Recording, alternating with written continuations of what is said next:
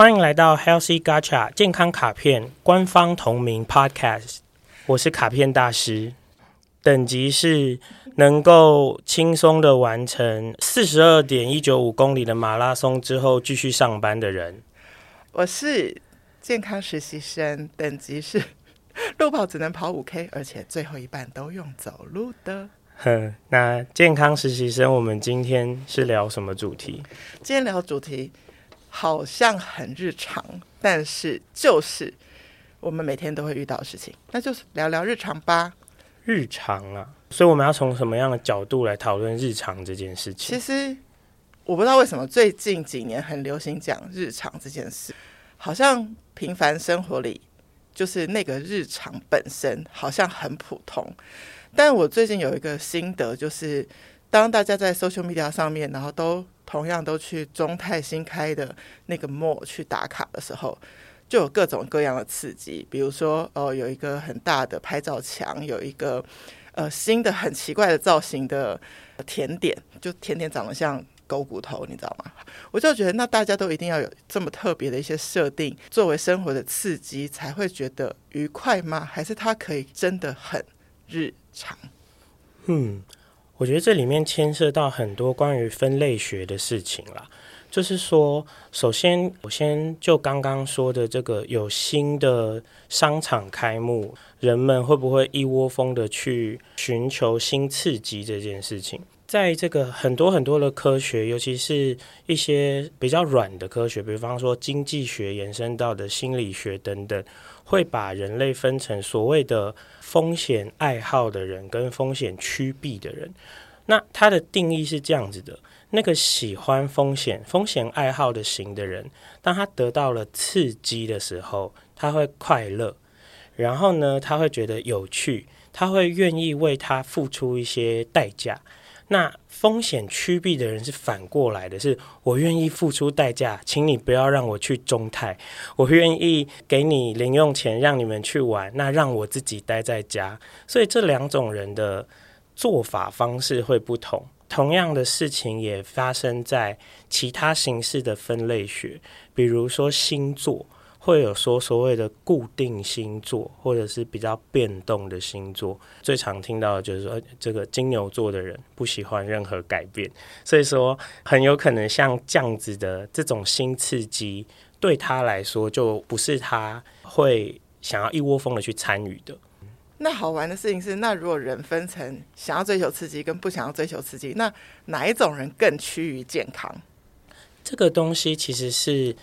首先要先回到的还是就是说，健康这件事情的定义对这个人来说是到什么样的程度？像我自己对于健康这件事的思考，就会是会先要回推到这个人希望过的生活的样子是什么样子，然后他能够执行完所有他生活里想执行的事，无痛的。没有过分的负担的付出的，那那样子我就觉得他是健康的嘛。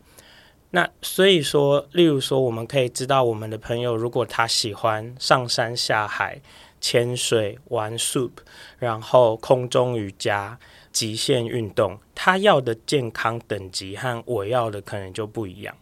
基于这些，我们再去讨论说，诶，谁是比较健康的，这样才会有意义嘛？对吗？对，那所以就等于说，同一个事件，如果你跟我一起去做，然后我觉得超刺激，但你可能觉得那不是我要的，所以对我来说，我去寻求刺激很健康，但对你来说，你不要去寻求这些刺激，对你比较健康。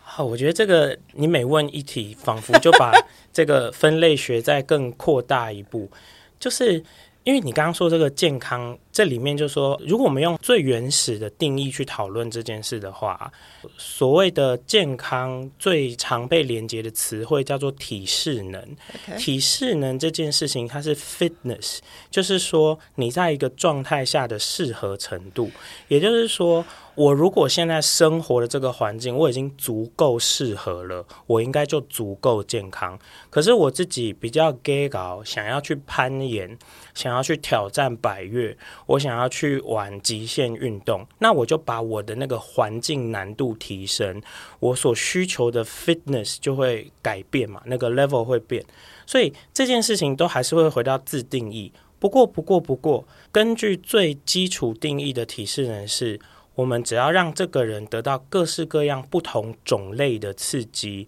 越多种类的刺激，他能够适应越多不同的环境。比方说啊，突然地球发生巨变啦，突然世界变化了，他是能够应付的。那这样子，我们就会说他是比较健康的。OK，那那个那个变化不一定是大灾难，像最近大家比较知道变化，可能是。比如说，COVID-19 来了，然后他变成反而不能出门，但有些人就很不能适应，停止活动对他来讲是做不到的，这也是某一种不 fit 生活，是吗？对，那我觉得你刚刚说的这件事情，其实就是说，我们说，当环境变化了之后，这个人能够多少程度的应付它，嗯，这件事情就又牵扯到另一个分类节点。天哪，我们每每一集就是永远谈不完，那其实是弹性。也就是说，这个人他碰到了事件变迁，他有没有一个立刻可以应应的策略，或是他有没有曾经准备过？那我觉得这件事情从这么多角度，我觉得差不多可以用这个方式去总结它，就是我们可能可以说，这个人他如果得到更多 physical 或者是 mentally 不一样的刺激，对他来说，客观上他是更健康的。可是呢，这对他的心理是不是更健康的？我们不知道。我们不知道这一波对他来的会不会太快。我们常常看到有人在那里寻求协助，我们会觉得你要更坚强啊，你要更怎样啊，你要更如何？可是会不会那个时候他已经在一个紧绷的边缘？其实他已经没有弹性了。他需要的是有人把他往后拉一点。这种时候再给他的这个外界的刺激，其实对于他的心理健康是没有帮助的。所以，我真的第一次就是因为你，我才知道 fitness 是这样解释。嗯，也是一种解释方式，一种解释方式。但是 fitness 只讲身体上吗？还是也讲心理上的东西？我觉得一定是也讲的，因为身心灵的互相影响，我想大家都知道，这个是不正自明的事情。没有一个人可以说。我天天腰痛，然后我可是心情总是超好，也不会有一个人一直沉浸在失恋或者是低潮，可是就觉得说哦，我好强壮，就是这都是办不到的。好，我用我看的另外一个东西，想要来问卡片大师这件事，就是我看到的更快乐。他的解释是说，如果当下的喜乐，就是我做一件事会让我很快乐、很开心，但是。他对我的未来不会带给我持续的开心，那就不算是更快乐。如果我想要用同理可证来解释更健康的话，那应该怎么解释我现在身处于的状态？是不是可以就刚刚说的 fitness 这件事是有做到，以及可以让我面对到未来的改变？你刚刚说的未来的改变，我也能够继续有 fitness 的这个这个状态。那我要怎么做？其实我觉得这个问题就是说，你刚刚是说，如果我现在做一件事很快乐，对，然后除非这件事情也保证了我未来的快乐，对的话，它会是一个比较完整的快乐。完整的快乐。那可是快乐跟健康，某种时候它是一个等义词啊。这个人快乐，他就健康了。所以我倒不会觉得说，我们好像要把它类比过去。可是我们可以探讨这个现在做的事情快乐以后。他能不能保证你未来的快乐？我我得说，他不能保证你未来的快乐。你现在做的任何有益于你此刻健康的事，其实也都不能保证你未来的健康。我觉得的原因都还是来自它很根源的，那是我们每一个人对于健康或快乐的期待的程度，或者是想象的样貌。可是人是会变的，人每天做了一个决定，人就起心动念，多少次就是发生了一件好的要命的事，你就突然忘记自己整个礼拜有多惨，多少次发生了一件蛮惨的事，你就忘记你其实曾经是一个非常幸运的人。如果一个人在没有很全然有意识的观察自己的全貌的时候，是很容易被这样呼来唤去，就以为自己啊，怎么突然那么惨，怎么突然这么顺？所以我其实不确定我明天或后天或大后天人是什么状态。那我既然不确定我的状态，我现在不管做什么事都没办法对那个未来的自己对话。所以，我们可不可以回到刚刚这种说法，有点像是说，我现在认真运动，然后我认真运动是因为我觉得我自己现在的身体状态，如果得到一些运动，我会变得更有活力。那我预期我未来如果一直都这么有活力，我也会觉得健康，觉得快乐。那这样子，我的动力会好像比较完整，这个故事比较完整。这个时候就有有趣了。如果我们就就刚刚这个逻辑好了，然后你正在上一个 maybe 团体运动课，然后这个时候前面的那个教练对你说突破你自己，你就会想，为什么我要突破我自己？我的目标是什么？或者是说他是跟你说，如果你办不到的话。你就，然后你就想说，什么叫做我办不到？我办得到。然后这些对话发生的时候啊，其实我觉得是很少人能够很明确的理解说，他这个是在对我说，他这个只是某种话术，或者是他这个只是他在这个情境下的表现。呃，要完全去对应回到自己的立场是很困难的。所以，比如说我自己好了，我有一个很适合自己的。运动流程，然后我是很努力不懈，然后也没怎么偷懒的在执行的。所以当我去上任何其他的课程、其他的运动的时候，我都会把它当吃零食。然后我会想着，我既然是去吃零食的，所以现在不管他跟我讲什么，我都可以选我要吃或不要吃。所以我会一直一直保有自己的弹性。当我知道这件事情是额外附加的，那可是这个前提其实就是在。我已经有了一个完整的，我觉得我能够照顾好的状态。我觉得这件事情，这个你自己一直有的好的自我管理，是大过这些你突然去产生的火花的。然后那些火花跟刺激的成败，你也不会真的觉得是。成败，因为你已经有一个基底的东西在运作你的生活，是这个意思吗？是的，是的。我觉得这件事情其实很有趣。例如说，我曾经去参加一个，就是在一个那种呃很闪亮又很暗、声音非常大 的那个拳击课，从日本来的拳击教室，哦，我真的觉得非常的好玩。可是我也真的从头到尾都看不到老师在干嘛。太黑吗？对对对，然后啊，有趣的事情是教练又非常非常认真教，所以我就觉得那时候产生了一个矛盾的宇宙，就是说教练这么认真教，可是这也太闪亮了，我根本看不太到。然后因为我看不太到，所以我我没办法做的多好，所以我不会在这种时候苛责我自己没有尽全力或者是什么。那我之后没有继续去这个地方玩，是因为诶，那本来对我来说就是去吃个零食。对，那我我原来照顾好自己的身体健康快乐的事，我其实都可能千锤百炼的已经到处找到了，所以我就照着那个方式继续。哎，这样我可以理解，就像刚刚我们开头讲的关于马拉松的我们的程度，我是五 K，然后后面半段是用走路的这一块。其实我即便这样子，我并没有觉得很挫折，因为我有别的主要的事情在经营我自己，嗯，所以那个偶尔来的火花。就其实带给我新的乐趣，但是也不会因为没有完成的很完美，就带给我很大的挫败。所以，如果再回到今天最一开始讲这一题关于日常的关系，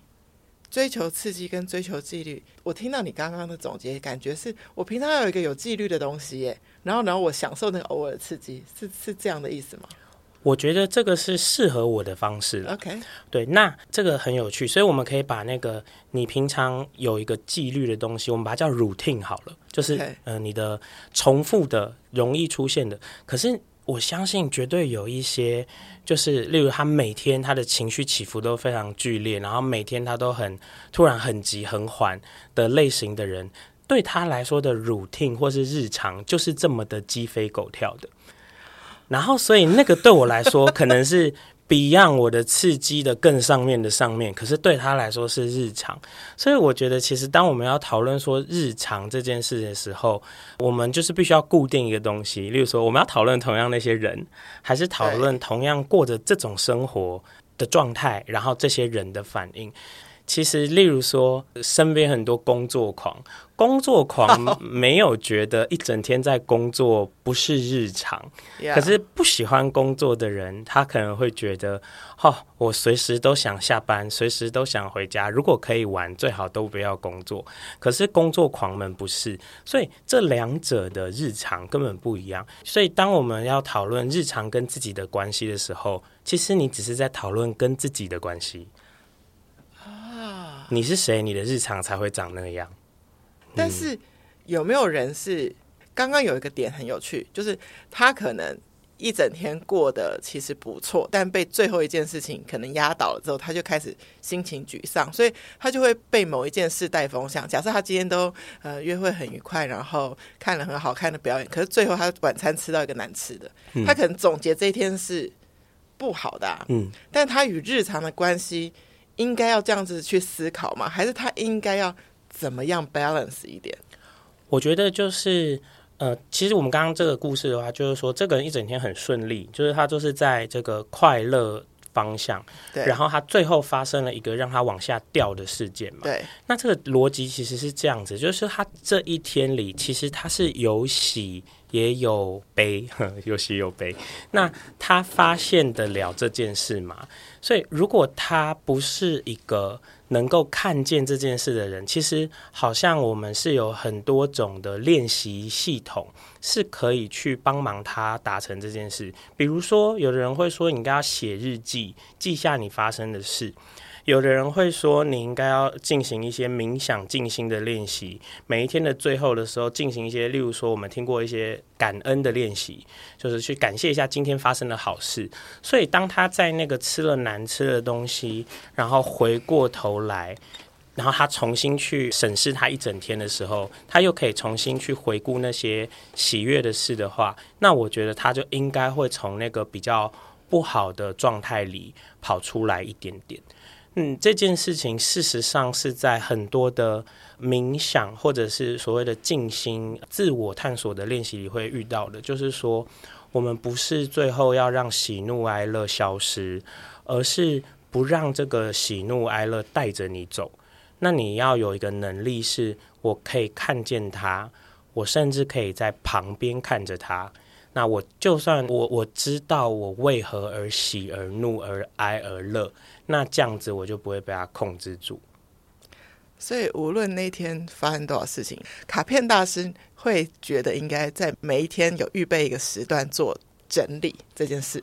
我觉得呃，预备一个时段做整理这件事情是呃，如果你现在还没有任何尝试这方面的人可以进行的事情。那但是我自己。现在喜欢的方式是无时无刻，也就是说，我无时无刻虽然在生命里前进，但我无时无刻都在整理。那这时候会出现一些适合你自己的警示语，像我就是会经常跟自己讲说，不要太在意他人，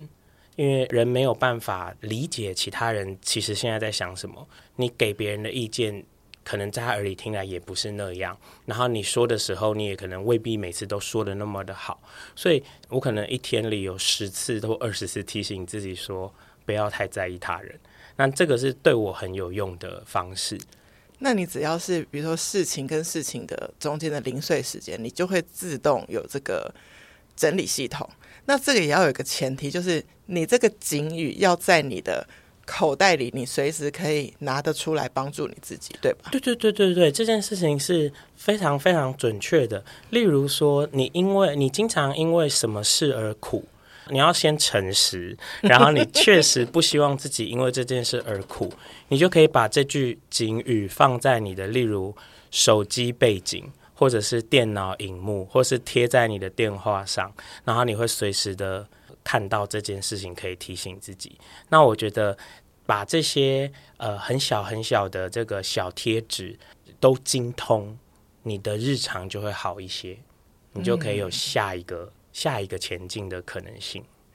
卡片大师，我想要先在节目快结束之前，想要再请你帮我练习一件事，嗯，就是健康卡片的英文名字要怎么念啊？健康是 healthy 这个字嘛？卡片那个字是引用了这个扭蛋机嘎恰嘎恰，这是日文啦，所以就是 gacha 这个字，对，healthy gacha，healthy gacha，健康卡片，这个可以靠对吗？差不多，可以，可以。希望听完的人至少记得我们的节目名称，然后它的由来原来那么有趣。以健康实习生的身份啊，我自己觉得很开心，可以每一集有一个切入主题跟。卡片大师请教，而且卡片大师，我经过这一集，觉得你的想法其实很开放式。是是是，我的想法非常非常的开放，因为事实上就是因为理解了这个世界上的每一个人根本就不可能一模一样，嗯、所以其实健康卡片的这个系统是基于这个逻辑背景设计出来的，嗯、所以同样的一个词条，或者说。你做那些健康卡片的卡片任务，其实就很可能是任何一个人生活里遇到的一个场景。每个人遇到那个场景，他本来的应对方式就不一样，所以就好像让所有的人都可以有更多一个机会去多去尝试一点什么。那某种程度就是以今天讲的内容，我们想要极大化大家的弹性，极大化弹性。当你有很好的东西，你想去争取的时候，你可以踏出那一步。然后你有需要。用尽力气保护自己就好的状态的时候，你可以躲得好。综合以上，我想起一个我生活的经验，就是有一次为了去看一个漂亮的文青咖啡馆，先生骑摩托车载我，结果我们的摩托车的车道在某个地方就必须被停下来，然后我们就必须上山坡陡坡爬行五分钟。那如果我在之前抽健康卡片，有叫我，比如说去练习陡坡走路，可能我就有预备好这件事，我那天就不会大爆炸。所以我觉得健康卡片是一个很有趣的准备吧，让我们在那个 fitness 这一个字上面，可以在更多所谓个人自己的险境里面，还是可以找到 fitness 这样子。对，各种方方面面的挑战啦。太好了。谢谢收听今天的节目，欢迎在 Apple Podcast 留下五星评价，或是把自己连结分享给需要的朋友。最重要的，欢迎到健康卡片的 Instagram 留言给我，提问任何健康相关的问题，卡片大师将在后续的节目中为您解答。Healthy Gacha，Healthy Gacha，拜拜，下回见。